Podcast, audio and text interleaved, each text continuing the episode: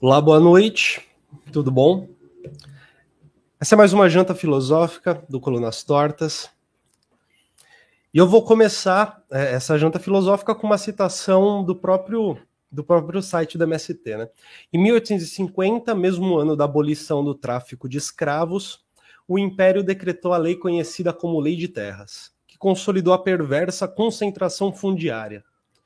É nela que se encontra a origem de uma prática trivial do latifúndio brasileiro, a grilagem de terras, ou apropriação de terras devolutas através de documentação forjada, que regulamentou e consolidou o modelo da grande propriedade rural e formalizou as bases para a desigualdade social e territorial que hoje conhecemos.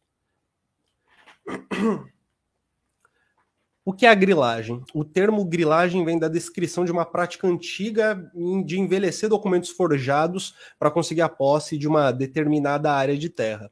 Os papéis falsificados eram colocados em uma caixa com grilos e a ação ali dos grilos, né, davam aos documentos uma aparência envelhecida.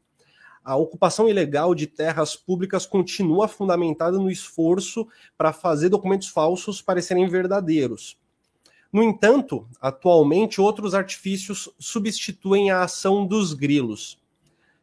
Com o registro no cartório de títulos de imóveis, o grileiro repete o mesmo procedimento nos órgãos fundiários do governo, como o INCRA, né, na, esfera, na, esfera, federal, é, e órgãos de controle estaduais, e, e, perante também a Receita Federal.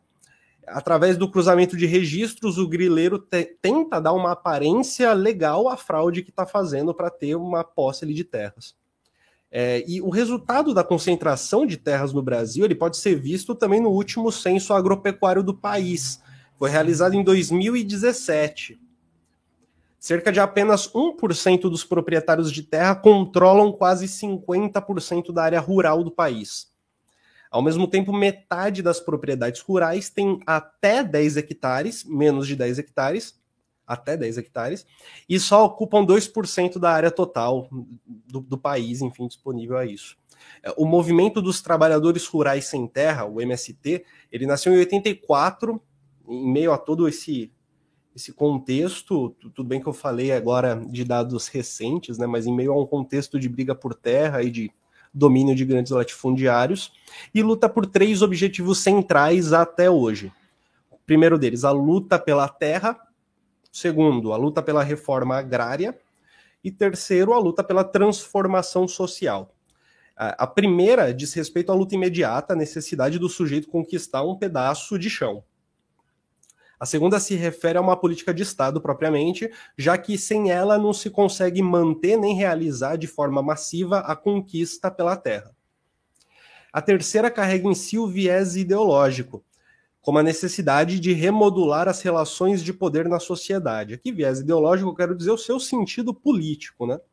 Talvez seja esse o ponto que mais incomoda os críticos de Butiquim do MST, principalmente. A ocupação, por sua vez, é, é um ato de questionamento e de denúncia.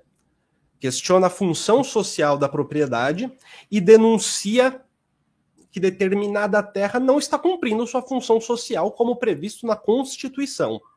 Ao longo da sua história, cerca de 350 mil famílias já conquistaram a terra e outras 80 mil ainda vivem em diferentes acampamentos espalhados pelo país.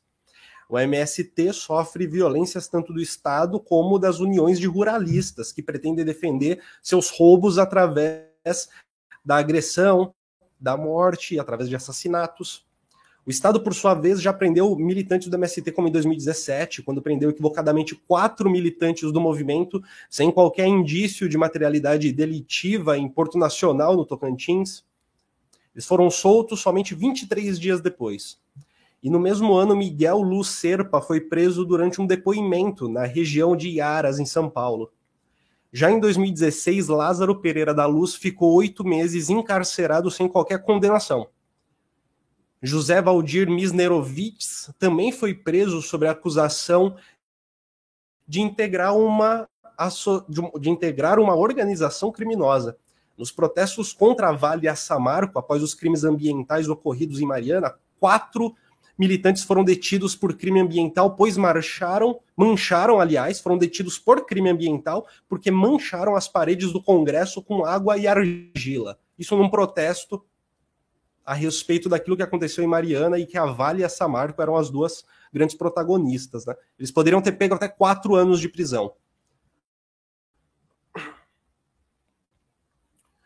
Com a consolidação do agronegócio nos anos 2000, o grande capital que agora é hegemonizado pelo sistema financeiro e não mais o industrial, não tinha mais a necessidade de realizar reforma agrária, como ocorrida em décadas anteriores, uma vez que havia se reinventado e descoberto novas formas de acumular riqueza. As mesmas terras que antes eram disputadas entre os sem terra e latifundiários, atrasados e improdutivos, também passam a ser alvo do, do agronegócio, por sua vez. A centralidade da luta pela terra passa a ser em torno da disputa pelo modelo agrícola. Se antes o inimigo se centrava na figura do antigo latifundiário, agora ele se tornou muito mais poderoso, já que o proprietário de terra se aliou às grandes multinacionais do setor, ao sistema financeiro e aos meios de comunicação de massa, responsáveis por propagandear ideologicamente a concepção de agricultura proposta pelo agronegócio. O antigo latifúndio arcaico e improdutivo se modernizou e agora conta com alta capacidade produtiva. Portanto, a reforma agrária popular representa a estratégia de resistência ao modelo do agronegócio, apontando para novas formas de luta e reunindo os fundamentos do modelo que queremos construir no futuro, mas com ações efetivas de mudança no presente. Para falar sobre o MST, eu tenho comigo o nosso grande parceiro Guilherme Fernandes do canal Delongas. Guilherme, tudo bom? Tudo bom, Vinícius. Vamos que vamos. Vamos que vamos. Você que está vendo a live nesse momento, fica à vontade para deixar seu comentário, fica à vontade para deixar sua provocação. Todo comentário é super bem-vindo, toda provocação é super bem-vinda. O importante é a gente conversar. Peço para você deixar seu like já na live, para a gente poder alcançar um número maior de pessoas. E eu tenho a impressão de que a luta pela terra, da maneira como se faz no MST, Guilherme, eu tenho a impressão de que é uma luta pela vida, no fundo, né? E é uma luta que se faz de tal maneira que o agronegócio, por sua vez, quase que funciona como uma arma da morte, uma arma da pobreza, né? Muito bem. Olha, o, o MST, para mim, é, ele é uma joia. É uma joia. É, de isso que a gente chama de movimentos sociais, ou sociedade civil organizada, enfim, isso que no Brasil mais consubstancia é, a organização popular, talvez. A forma de organização popular mais bem definida, elaborada, com uma tradição histórica que nasceu ali de um caldeirão ali de cultura, de movimentos sociais, de organização dos trabalhadores, quase junto ali com um momento de muitas greves no Brasil, quase junto ao surgimento do PT, embora não seja a mesma coisa. É, e e é uma joia que também surge no meio dessa obscenidade que é a questão fundiária no Brasil. Né? E que você já mencionou alguns dados aí, né? 1% ali da, de proprietários eh, que dominam 50% das terras úteis no Brasil. É uma loucura. É quase uma história que ficou estagnada ali nas. Quer dizer, não precisou nem de grilagem, na verdade, não precisou nem de grilagem. Os grileiros, eles, na verdade, expandiram o que já foi é, tomado e pelos portugueses e concedidos ali na forma de capitanias hereditárias, de sesmarias, e depois eles expandiram ainda mais e foram mais para dentro das terras indígenas, enfim. Uh, e tomaram, evidentemente, o, o Brasil, é, que ficou então um país de, de plantation, né, de, de exportação dessas commodities. Uh, isso gerou um ciclo vicioso que é, dificilmente a gente vai conseguir escapar tão cedo, né? Um ciclo vicioso em que você é, tem essas terras que ficam produzindo essas commodities para vender ao exterior, né? sobretudo a soja, né?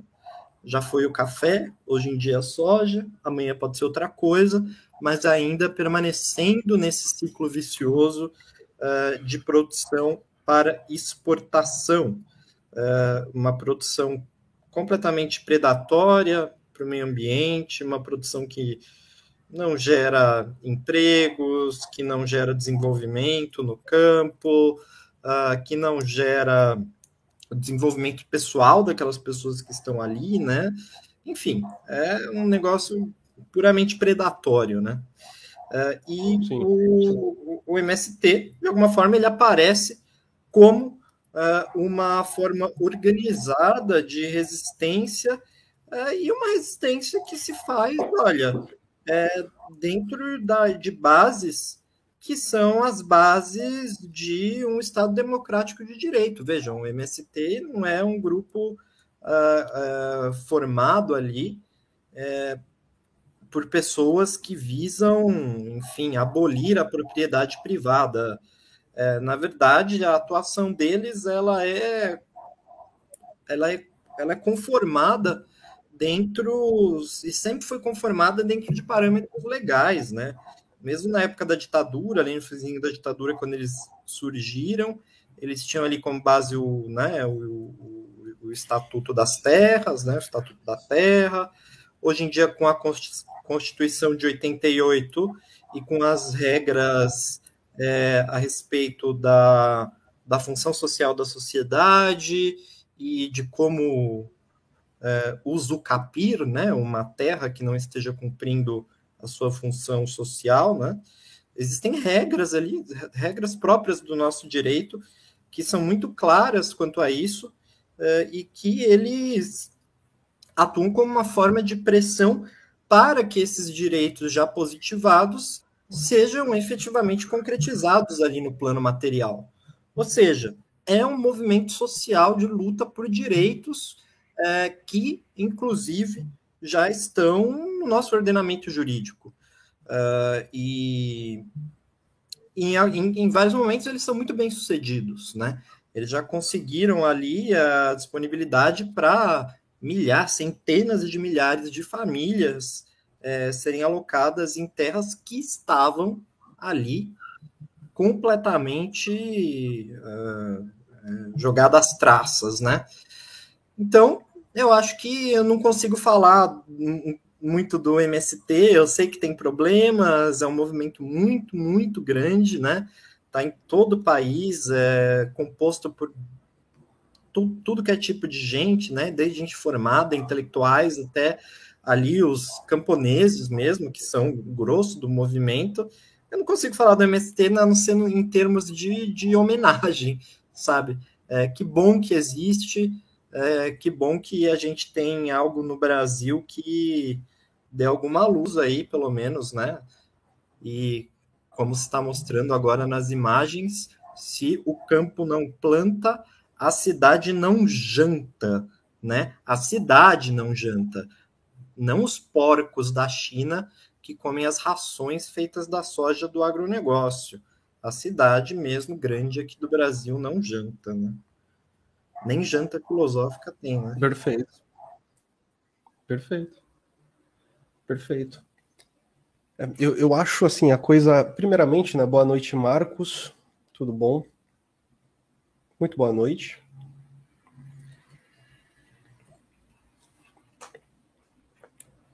O processo de grilagem em geral é uma maracutaia assim, perfeita, né? É, é, é o processo em que o mais forte através de algum artifício específico de malandragem, garante sua força e a, e a expande, conquista, qu quase um processo de conquista, e de fato, de, meio que conquista mesmo, né? De uma maneira violenta, toma para si uma terra que não é sua, e se por acaso, violenta juridicamente, e se por acaso aquele que está ali morando não quiser ir embora, violenta na prática ali, fiz a, a, agressão direta mesmo, né?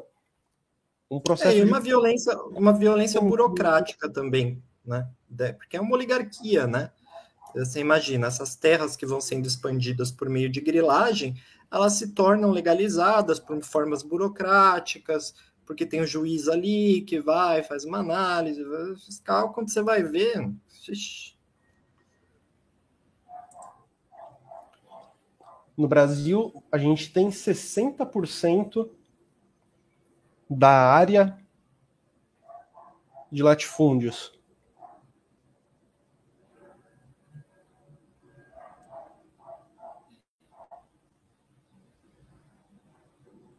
Gostaria de comentar esse essa inversão que a gente tem na produção, na importância social, na importância estrutural.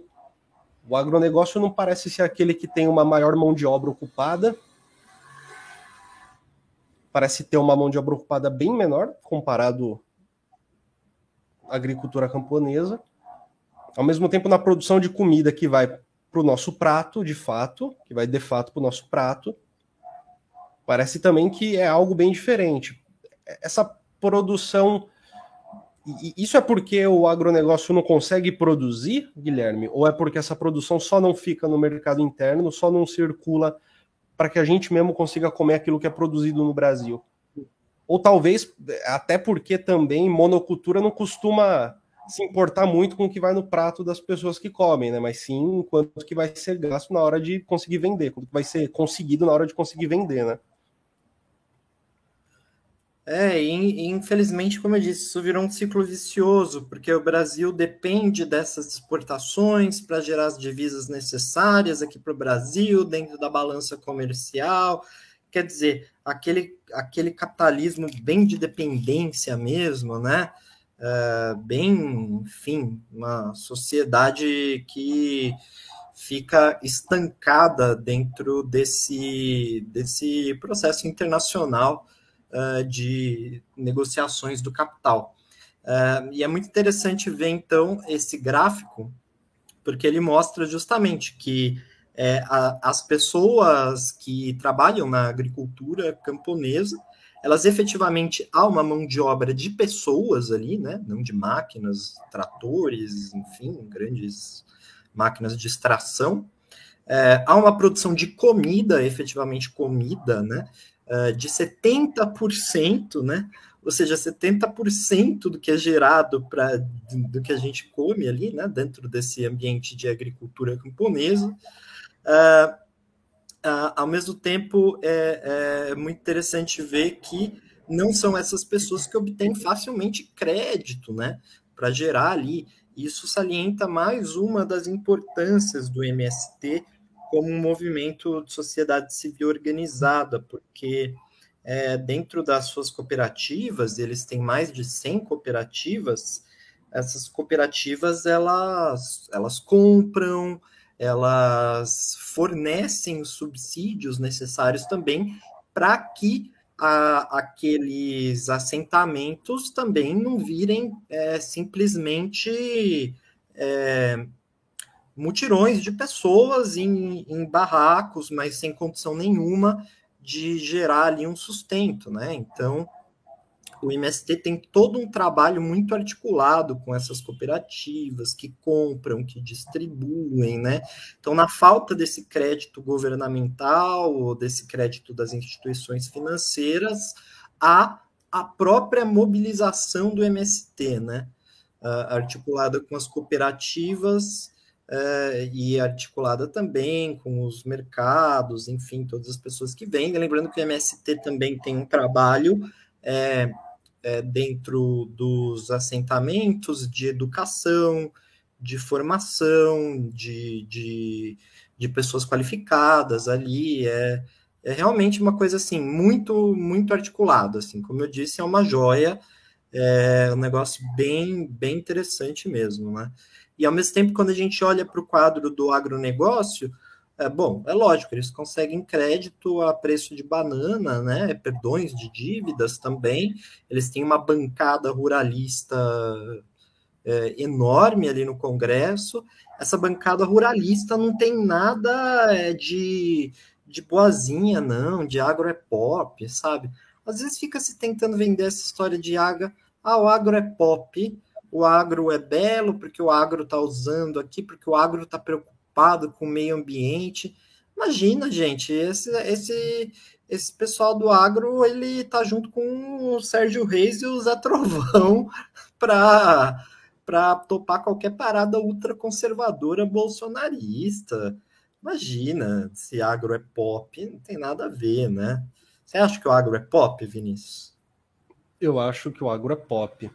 Faz campanha na televisão, faz propaganda na rádio. O MST não faz propaganda na televisão. Pelo contrário, o MST tem uma contrapropaganda que acontece no jornal, né? Porque seríamos muito ingênuos se, se achássemos que um jornal de uma emissora brasileira iria defender algo que é muito próximo à destituição da legitimidade da propriedade privada, né?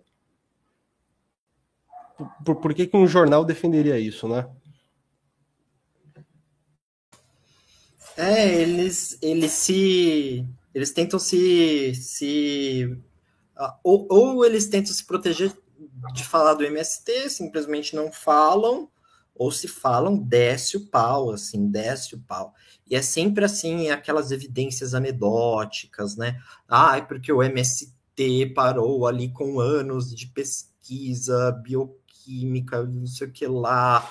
ah, porque o MST uh, entrou na casa do fazendeiro, coitada, nossa, deve ter pegado lá o fazendeiro de surpresa, uma dondoca que nem Regina Duarte falando que tem medo. Quer dizer, trabalha muito com o imaginário do, do MST como, enfim, uma coisa meio germinal, né? Rapina da noite, assim. Pois é. É, exato. Quando é, é o que eu disse, não é assim que funciona, não na verdade, eles agem é, dentro de, uma, de um plano de legalidade. Eles, eles, lógico que as ocupações elas ocorrem, é, né? Ocupações, não invasões, porque você não, invade um lugar que está vazio ou deserto, sem ninguém ali, para pura especulação imobiliária. Você ocupa aquelas terras Uh, e, bom, uh, eventualmente pode ter tido na história do MST algum problema com, que constrangeu algum fazendeiro, né?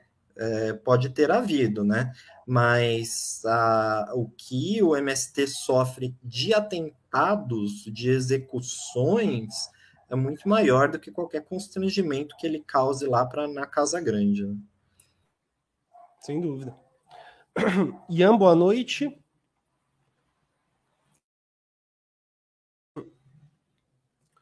O Ian diz, estava lendo esses dias uma matéria que fala sobre latifúndios vizinhos de assentamentos que estão, propositalmente é claro, desviando aviões de agrotóxicos para intoxicarem assentados.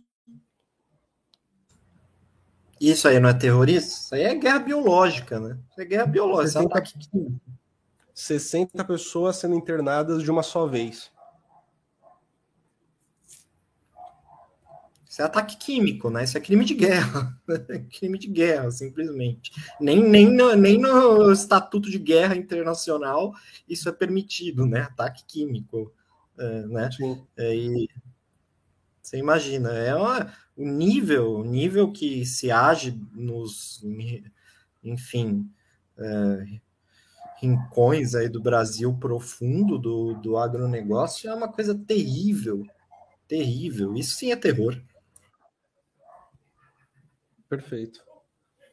É, eu, eu acho que tem, tem um ponto aqui também que a, a relação com a terra é, é, é, muito diferente do agronegócio, onde um, onde um latifundiário, a, a percepção da relação que se tem com a terra quando, quando se está na luta pela terra, é, é uma percepção de uma terra que ela precisa ser conquistada para que se tenha uma, uma vida digna, né, gregária, uma vida uma, uma, vida digna, uma vida digna.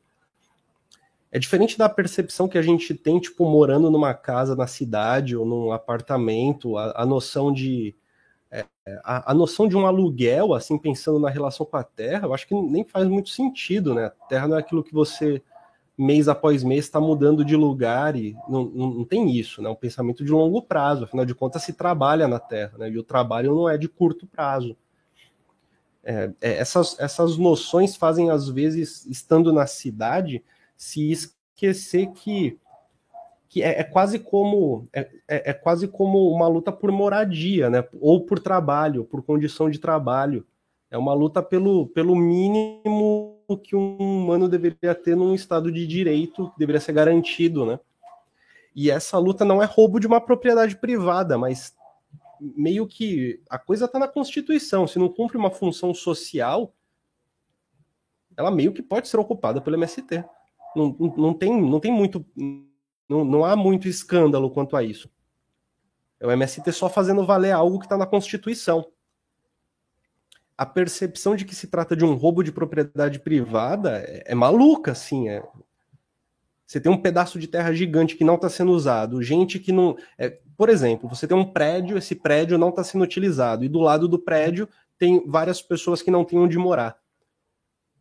Há algum uso que está sendo feito desse prédio que seja minimamente social. Ou seja, ele tá, ele tá para jogo? É um prédio que tá para jogo? Tá disponível para ser alugado? Não, ele só tá lá, vazio, não tá disponível para aluguel. E tem um monte de gente ao lado, isso que eu tô descrevendo é o centro de São Paulo, né, basicamente. Um monte de gente que não tem onde morar e que poderia morar ali.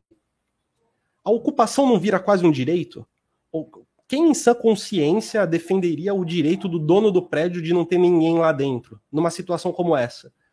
E no caso do centro de São Paulo, por exemplo, prédios que estão lá para especulação, né? Que são, são comprados para isso. São, o dinheiro se movimenta pensando na especulação. Mais nada. No caso da terra, também especulação.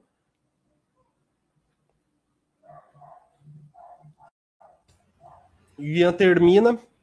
Ameaçaram a jornalista que escreveu a matéria a respeito do caso que ele havia contado das pessoas que acabaram sendo hospitalizadas porque os latifúndios vizinhos desviaram aviões de agrotóxicos para intoxicarem os assentados. Eu tenho Não, a impressão é, de que. É terror mesmo, né? É, é o terror. É, é são, são milícias é, rurais, né? Sim muito, assim, eu não consigo ficar sem lembrar da, da, daquilo que a gente aprendeu lendo sobre as esquadrifascistas, né? Trabalhavam no campo, amando dos latifundiários, os capangas do, do, dos grandes latifundiários que faziam parte das primeiras, das primeiras composições que viria a ser de um, fascismo organizado mesmo. Claro que o mesmo contexto não é o do Brasil, né? não, não é o mesmo contexto essas milícias de capangas. Eu acho que há um pé no coronelismo, um pé no oligarquismo que é que caminha para outro lado e não faz isso ser um indício de fascismo. A não ser que a gente chame de fascismo simplesmente esse desejo pelo, pelo poder, pela conquista, né? Mas, mas enfim, estou me furtando a não, a não usar essa definição. Só quem vê alguma humanidade no agronegócio é, é a Vera Magalhães, é o pessoal do My News, sabe? Uns jornalistas assim que vivem com o pé na lua, na lua. Eles não, putz, eles não, não, cons não, conseguiram sair do Leblon ainda. O jeito que eles entendem o Brasil é, é triste, lamentável, assim, sabe? É, e é, putz, é complicado ver tudo que se fala a respeito do agronegócio, essa ideia de que o agronegócio está preocupado com a Europa, porque a Europa vai deixar de comprar por causa das questões climáticas. É assim, é realmente um negócio assim, tá com, tá com o pé na lua. Enquanto isso, o agronegócio está, como o Ian disse, é, com um avião é, soltando veneno em cima de assentamentos, Uh, tem milícias organizadas, capangas, pistoleiros, estão organizados até o talo com o Bolsonaro, se aliam, se aliam com caminhoneiros para tentar parar o Brasil, para, enfim, tentar, enfim, destruir o Estado de Direito. Quer dizer, e, e, e do outro lugar a gente tem uma organização que é, pressiona para que esse Estado de Direito seja cumprido no final das contas, né? Um Estado de Direito que, vejam, não é, não é, é fato. Se há, se há uma, uma função social a ser é, é, anexada à questão da propriedade, é porque a propriedade ela não é uma simplesmente uma mercadoria, né? É lógico, a partir do momento que você define a questão da propriedade privada, simplesmente você não se é, não tem como se furtar muito de uma lógica do capital, mas a função social ela coloca pelo menos ali um limite, um freio, um contrapeso a ideia de que seja moradia no campo ou na cidade, ela não é, né? O espaço, o espaço, a terra, o espaço não é, é mercadoria, né? É, e deve, deve portanto, é, ter alguma relação com a coletividade, com aquilo que é comum, né? Uh, isso, isso não é só no Brasil, tá? Isso é, é a, a, lógica de você é, empregar a função social na propriedade. Isso daí já é uma tese iluminista ali. O Rousseau, no contrato social, ele já pensava uh, a propriedade é, dentro de um aspecto de, de função social, né? Eh, de partilha, enfim, de, de corpo uh, da sociedade. Então, é, não é nenhum, não é nenhuma no, no, o MST não é nenhuma marca assim, não é nada extemporâneo, nada radical, assim. Ele é simplesmente uma, uma luta, uma pressão para que os direitos que estão ali, né, constitucionalizados, sejam levados a cabo, né? É, não à toa que a gente não ouve falar de, de aberrações por parte do MST, invadindo é, casas ou quebrando tratores, nada, né? É, porque eles têm milhares de assentamentos. Se eles fossem um grupo que simplesmente tocasse o terror é, em milhares de assentamentos, você imagina o, uh, se isso não iria ser noticiado, não iria ganhar corpo. E não, não, não é nada, não é nada disso, né? Sim. E a ideia da reforma agrária também não é nada comunista, né? Ela é uma ideia que veio antes do, de qualquer elaboração comunista a respeito da, da, da terra, da propriedade de terra, a noção ah, de, de, de, enfim, não é como se não é como se reforma agrária fosse o signo de uma revolução comunista. Pelo contrário, acho que a reforma agrária ser tão importante no Brasil é, é, é, o, é o símbolo de uma formação social marcada por oligarquias, né? Marcada por concentrações de renda, de terra, por altíssimas concentrações. Marcada por um estilo muito talvez tenha um braço muito forte ainda da, do colonialismo, né? Para continuar a ser desse jeito. É, a burguesia, nos seus momentos iniciais, né? É, é, curioso, porque a burguesia, aquelas, aquelas ideias iluministas, elas não, não, Elas ficaram ali como ideias durante um período muito curto, né? A burguesia rapidamente ali, quando tomou o poder, ela já é, se é, instaurou e já é, começou a adotar práticas é, é, coloniais e, e, práticas tipicamente, inclusive, senhoriais, né? É, aqui no Brasil, sobretudo, né? A nossa burguesia ela guarda resquícios senhoriais muito fortes, mas pensando ali no momento inicial da burguesia, vejam, quem detinha as terras era o rei, né? O rei, os duques, os condes, eram os nobres, né? A burguesia precisava que houvesse pelo menos a ideia de uma reforma, né? Do contrário, se você simplesmente fosse tomar o que estava no papel, tudo pertencia ao rei. Né? Burguesia precisou de uma ideia de reforma agrária para que até é, é, maximizasse o processo de produção, gerasse aquela competição que eles gostam de falar, né, com pessoas produzindo aqui, vários proprietários, coisa e tal, né? Mas isso, isso daí a gente sabe que, que durou, durou pouco, sobretudo aqui no Brasil, nunca nem é, foi concretizado, né? O Brasil, ele até 1988 ainda trabalhava com mão de obra escrava uh, num, nesse esquema de grandes propriedades que, que era um esquema de extração predatória mesmo, né? tanto do trabalho dos escravos quanto uh, dos recursos naturais ali das terras.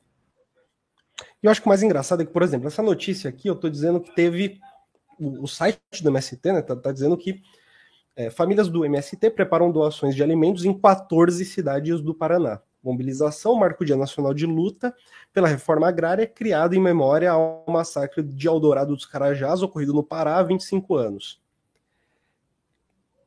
Tem gente que não entende como que o MST produz para doar. Porque imagina que seja só um bando que invade e quebra tudo como que pode produzir para doar, né? Eu, a outra notícia que estava aqui na tela eram toneladas ali de alimentos doados, toneladas de alimentos doados. Como consegue produzir para conseguir doar? Existem é, acampamentos, existem acampamentos, existem, enfim, barracas, lojas do MST com as coisas que são produzidas, né? Como que isso consegue acontecer? Se é uma, tipo, se, se é de fato uma uma invasão sem qualquer propósito e sem de fato uma organização real, né, com pé na realidade, como que todas essas coisas conseguem acontecer, né? Como que a gente tem como que a gente tem notícia de doações de toneladas de alimentos do MST se o MST não é de fato um grupo organizado pela terra, para a terra? Como que pode ter uma, uma cesta básica do MST, uma cesta de Natal do MST, se não existe produção organizada ali? Claro que existe, é óbvio que existe. E se existe, se é vendida, é porque também não é crime, né? Porque não é criminoso. Nem a justiça burguesa consegue dizer que isso é criminoso. Afinal de contas, centenas, é, é centenas de, de, de, de acampamentos que existem no Brasil. Eles produzem alguma coisa, eles podem produzir, isso pode ser comercializado.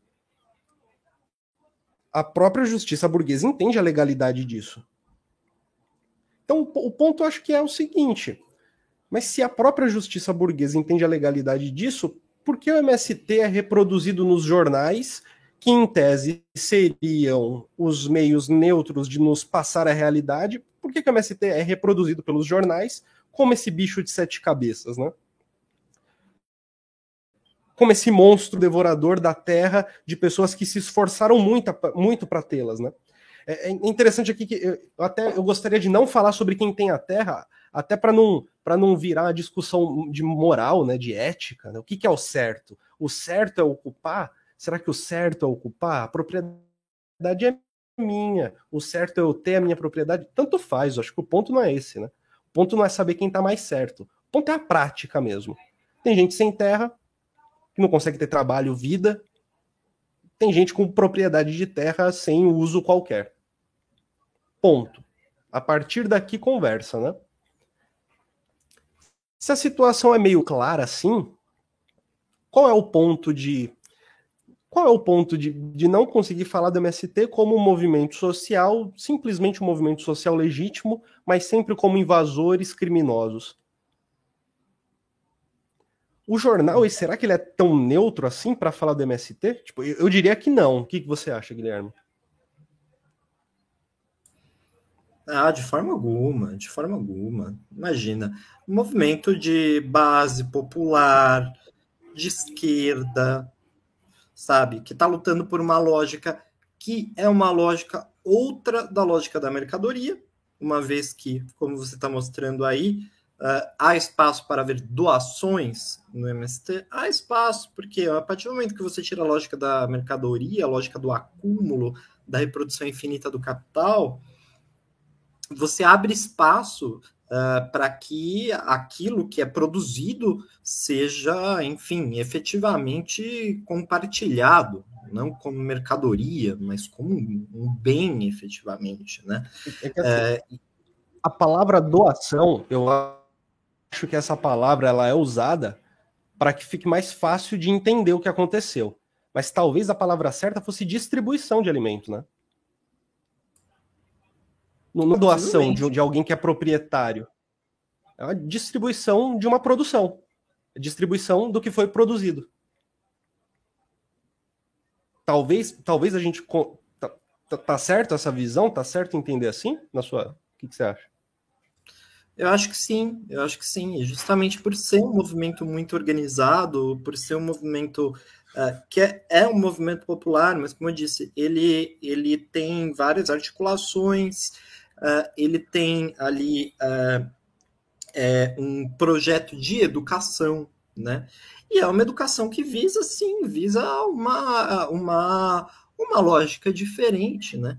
um exercício diferente, de práticas sociais diferentes. É um movimento revolucionário? Não, não. O próprio termo, né, reforma agrária, já guarda é, em si a ideia de reforma, né? Não é revolução.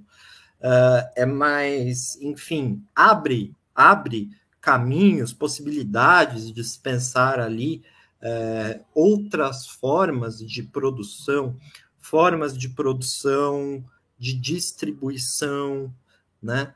formas inclusive de alimentação que não passem é, também por esses. É, porque eles têm uma preocupação né, muito forte com a questão da alimentação saudável, eles são os maiores produtores de, é, de alimentos orgânicos no Brasil, né? É, então, assim, é uma, é uma joia, é uma joia, muito articulado, muito inteligente. Eles têm escolas, têm equipes muito fortes, uh, e eu acho que isso é. Eles têm talvez ali uma aquilo que a gente pode chamar, talvez, né, já que nós é, gostamos tanto do Foucault, uma lógica de governamentalidade, né? É, quer dizer, não basta simplesmente aqui também ó, vamos, vamos botar a galera ali para se assentar e coisa e tal. Não. Haver uma formação da importância disso e da importância de se é, é, de dessas práticas, dessas práticas que não sejam predatórias, essas práticas distributivas. Talvez seja isso no final das contas, seja isso no final das contas, o fato de o MST não entregar a chave, talvez como uh, o Luciano Huck entrega a chave de um carro reformado para uma pessoa pobre, o fato de o MST ter uma militância, ter, uma, ter um, um plano, ter ali um, um, projeto de atuação, talvez seja isso que incomode tanto, né? Você falar, poxa, mas como eles estão pensando fora de uma lógica liberal, neoliberal, né? Isso é meio assustador, né? Uma governamentalidade que não é pautada pelo, pelo aquilo do, do indivíduo e, e, da mercadoria, mas simplesmente por uma prática de uh, uma prática comum de uso comum da terra, uso comum daquilo que se produz ali, uh, uso não predatório e venenoso de agrotóxicos, né? Isso tudo deve assustar um pouco. E é interessante assim, nem é necessário ter uma postura caridosa aqui, né? Nem é necessário ter uma postura de caridade, apostar na bondade. Não, não é esse o ponto. O ponto é que quando muda as condições, a relação própria que existe com a Terra, as condições para haver alguma relação com ela, e quando se tem também o entendimento de que plantou comida, tem gente passando fome, talvez haja uma coisa estranha, se tem muita comida sendo plantada e gente passando fome. Essa percepção básica ela já te entrega que o MST doar 13 toneladas de alimentos em Joinville é muito mais do que uma ação de caridade, é uma solidariedade que não tem a ver com, a, com, com qualquer religião, mas tem a ver com, com um sentido político de solidariedade, de, de noção de que pertencemos à mesma classe, de noção de que temos as necessidades que são muito parecidas, porque pertencemos às mesmas classes. À mesma classe, aliás. A noção de que, independentemente das nossas né, necessidades individuais, daquilo que a gente deseja individualmente, há, há, muitas coisas que são básicas, né? Tipo comer, tipo ter moradia, há muitas coisas que são meio básicas, ter um trabalho. O MST doou 13 toneladas de alimentos para Joinville, Guilherme. O MST é desorganizado, será? Será que ele é ineficiente? Será que o MST não tem eficiência para conseguir produzir? Vamos ver de onde vieram os alimentos? Primeiro, olha que bonito, laranja, estourando. Os alimentos entregues em Joinville vieram das mãos de trabalhadores e trabalhadoras que amam a terra há muito tempo e gritam terra para quem nela trabalha. São camponeses e camponesas que sabem que além de cuidar da terra, é imprescindível cuidar do próximo com carinho indo exatamente no oposto do que eu acabei de falar, né? Por isso, as famílias sem terra Santa Catarina reforçam eles são uma organização política, não filosófica, moral, Vinícius. É Perfeito. evidente que a palavra carinho aqui tem um sentido que vai para um caminho político muito forte, né? Enfim, por isso, as famílias sem terra de Santa Catarina reforçam a necessidade de reforma agrária, mostrando os frutos do seu trabalho, doando leite, feijão, abóbora, aipim, batata doce, batata salsa, beterraba, cabutiá, cenoura, repolho, pães, bolachas, mel, banana, maçã, tangerina e ervas medicinais para preencher a barriga e alegrar o coração. Cara, isso tudo aqui, talvez eu não encontre tudo na feira aqui em frente de casa. Os assentamentos e acampamentos do MST que se envolveram nessa ação estão localizados em Canoinha, Celso Ramos, Curitibanos, etc, etc, etc. E cooperativas, Cooper Oeste, Coproeste, Cooper Contestado, etc, etc, etc. Como isso não pode ser maravilhoso? Como essa foto não pode ser boa, sabe? Se ela passa na sua timeline do Instagram, você não dá um like? Pois é, eu acho que é isso. Parece que você, é, eles eles é, não rezam, o fato deles não rezarem a cartilha do liberalismo assusta, assusta, né? Eu tenho medo, né? Posso fazer uma pergunta? Né? Pode. Se nessa foto tivesse, aí ó, ali estão os, os trabalhadores trabalhando ali, cortando as abóboras, separando as abóboras, enfim se tivesse nessa imagem os trabalhadores ali separando as abóboras tudo mais e, e em frente olhando para a câmera sorrindo um cara de mais ou menos 30 anos paulista com o cabelo muito bem arrumadinho mas uma roupa descolada dizendo que isso daqui é a startup dele de distribuição de alimentos você só precisa baixar o aplicativo se cadastrar e doar dinheiro e a sua doação é diretamente distribuída para locais de pobreza no Brasil é, acho que seria mais aceito não seria e é, é, surre, é surreal isso, né? Exatamente, é isso. Se você, se você, aí sim, se você reza a cartilha liberal, aí você pode ser a favor do meio ambiente, né? Porque no final das contas você está fazendo aquilo com aquele afã liberal, mas aquele liberalismo responsável, aquele capital. Mas se você simplesmente desvia disso, e aí você é, e, e, é curioso, né? Porque sempre que você, sempre que há esses movimentos que surgem ali no seio da esquerda e que, como eu disse, não são propriamente revolucionários, sempre quando você vê a grande mídia falando, sempre vem alguma coisa capiciosa, assim, ah, mas e aquela pessoa que conseguiu a propriedade, né? Que conseguiu aquela emissão de posse de propriedade, é, se um dia ela quiser ali uh, fazer uma, uma piscina e um spa pessoal e coisa tal. Ela não teria o direito individual de fazer isso? Parece que sempre vem essa, essa coisa capciosa, assim, sabe? De que no final das contas, se você não chega nesse direito individual, então beleza, é, sabe? É, é, um absurdo, quer dizer, tem que ser uma não pode ser uma solidariedade política organizada coletiva, tem que ser uma solidariedade, até a solidariedade tem que ser uma coisa individual do sujeito, uma coisa e tal, que a gente vê que simplesmente não acontece, né? É, pô, eu, a gente aqui, quer dizer, eu vou, eu vou tomar um exemplo por, de Cuba, né, por exemplo. porque uh, é, o, o, Cuba, as faculdades são públicas, todas, né? Tudo é público em Cuba, né? Uh, e existe uma, existe o, ali algumas quarentenas, digamos, não são quarentenas, né? Um compromisso, eu, diria assim, né? De que, por exemplo, os estudantes de medicina em Cuba, eles devam trabalhar em Cuba, devam trabalhar em Cuba para o povo cubano nos hospitais públicos cubanos, né? Afinal de contas, são hospitais públicos cubanos.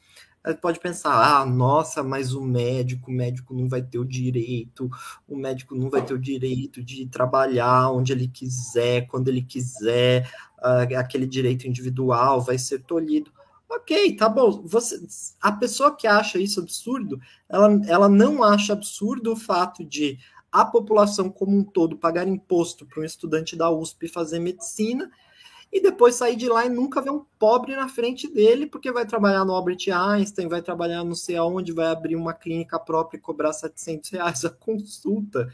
É, dizer... A solução para isso é cobrar mensalidade na USP. A solução liberal para isso, para esse problema, é cobrar mensalidade na USP. É. Esse, é o, esse, é, esse, é o, ponto liberal, né? Para resolver esse problema da USP, das mensalidades, de que o povo paga imposto para o rico fazer medicina, basta ter que pagar mensalidade para fazer USP. Pronto. Agora a gente consegue resolver esse problema. É a solução sempre pelo indivíduo, né? Sempre pelo individual, né? É. Qual o problema, a, a, meu Deus do céu? De a solidariedade ela não pode ser coletiva, ela precisa ser do tipo que individualmente, dentro das minhas posses e daquilo que eu sou é, imperador, né, das coisas que eu sou imperador, porque são minhas posses, individualmente eu decidi, através de um ato de desinteresse e de abdicação da minha propriedade privada, entregá-la para alguém sem nada em troca, sem precisar ter nada em troca. Essa é a única maneira possível de solidariedade né, numa lógica numa lógica liberal e numa lógica individualista, né? enfim, numa, numa percepção do mundo individualista, né? Não individualista moral, mas de fato somos indivíduos isolados, né? Um entendimento epistemológico de que não, não tem nada mais do que indivíduo, né? Não há nada além do que indivíduos. Sociedade deixa de existir nessa visão. Né? Não existem sociedades, existem indivíduos espalhados pelo globo, e aí, dentro das suas vontades individuais, eles, ao acaso, constroem sociedades e ao acaso você tem uma pirâmide do Egito, porque de repente, a partir de, de, de, suas conclusões individuais e subjetivas, os escravos no Egito decidiram fazer as, por sua vez, né, decidiram para continuarem vivos, eles decidiram individualmente, a partir de uma reflexão, construir uma pirâmide, né, por exemplo. É, é, essa é a explicação. Essa é a explicação, quando você desconsidera o fator fenômeno social, né? Basicamente. É, a questão da a lógica do. Opa, pode, lê aí a pergunta do Ian.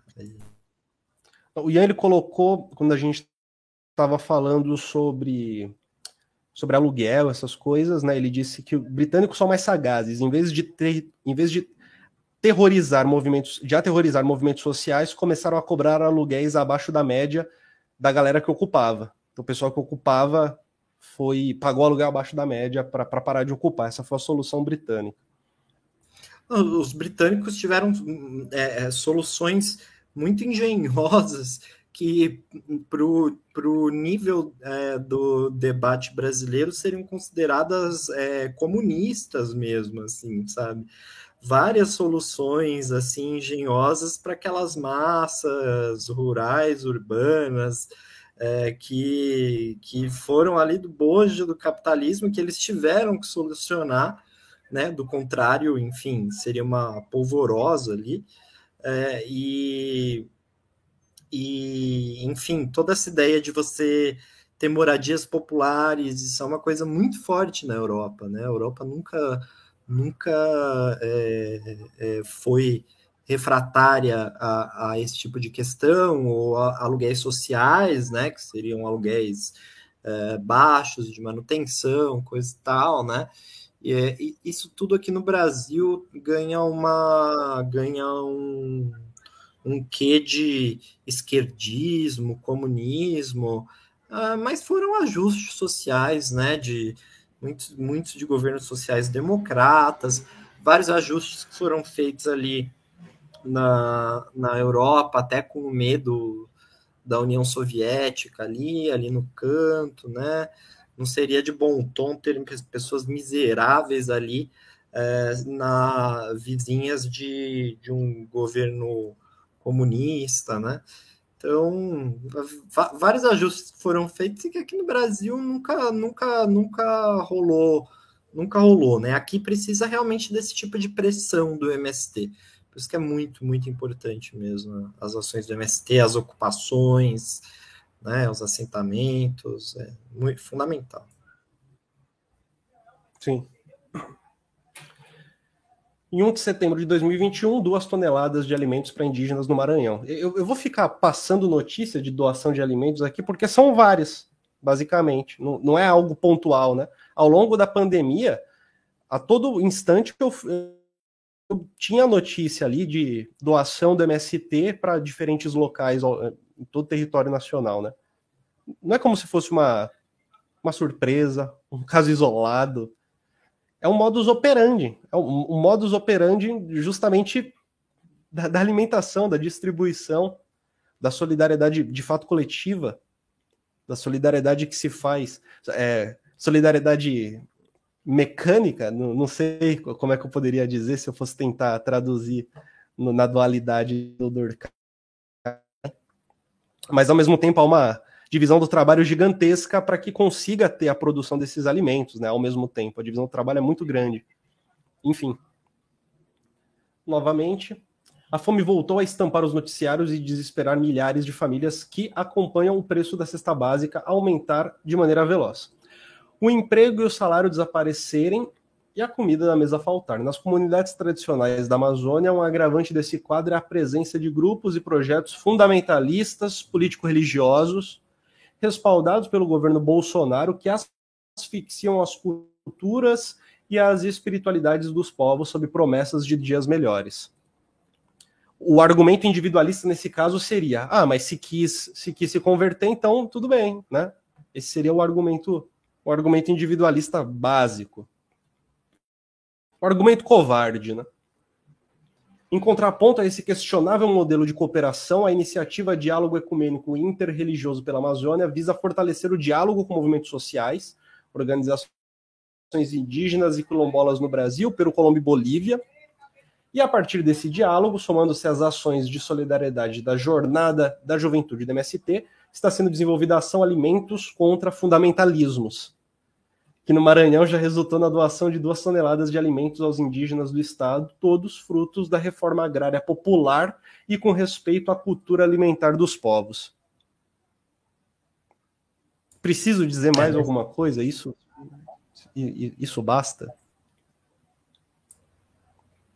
É, nesse sentido não tem nada de, da, da solidariedade mecânica, né? Eles estão articulando contra as pessoas, eles estão, na verdade, ali é, sendo capazes de é, empregar métodos de produção é, muito mais eficazes, muito mais modernos até, é, que não se valham tanto de agronegócios, eles têm uma capacidade de diálogo aí é, com diversos setores, né?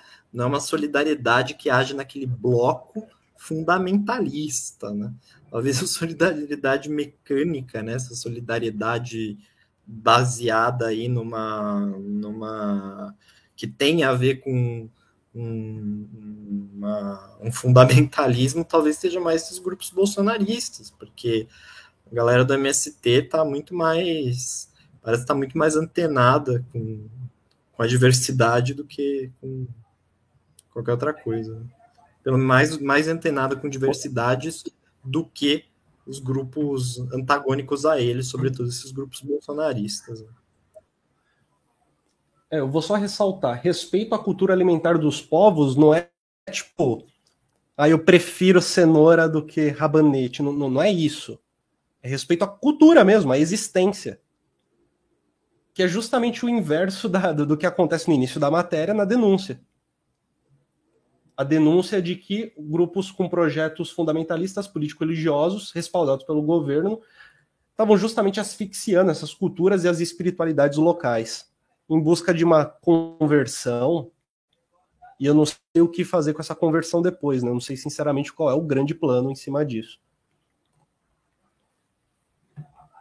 Bom, é, você tem mais algum ponto sobre o MST, Guilherme? A gente pode ir já para a nossa, nossa última parte. Olha, viva o MST. Vida longa o MST. Vida longa MST. Vida longa Escola Florestan Fernandes. Vida longa MST. Nessa última parte, é, bora indicar algum doce típico. É, é, eu gostaria de indicar um, um, um, doce típico que justamente tem relação com o MST, que é o doce de leite maravilhoso que eles produzem e que, sinceramente, é uma delícia e a, costuma acabar em menos de uma hora, independentemente do tamanho. Se, se tiver em dois, em três, em alguns minutos ele termina. É, é o doce de leite perfeito para você fazer uma panqueca, sabe? Panquequinha de banana e botar o doce de leite em cima. Muito bem, eu indico, vou, vou dar uma indicação que ninguém conhece: queijo com goiabada. É uma delícia. Maravilha. MST faz os dois, certo? Maravilha. Muito obrigado, minha gente. Uma ótima noite e uma boa janta.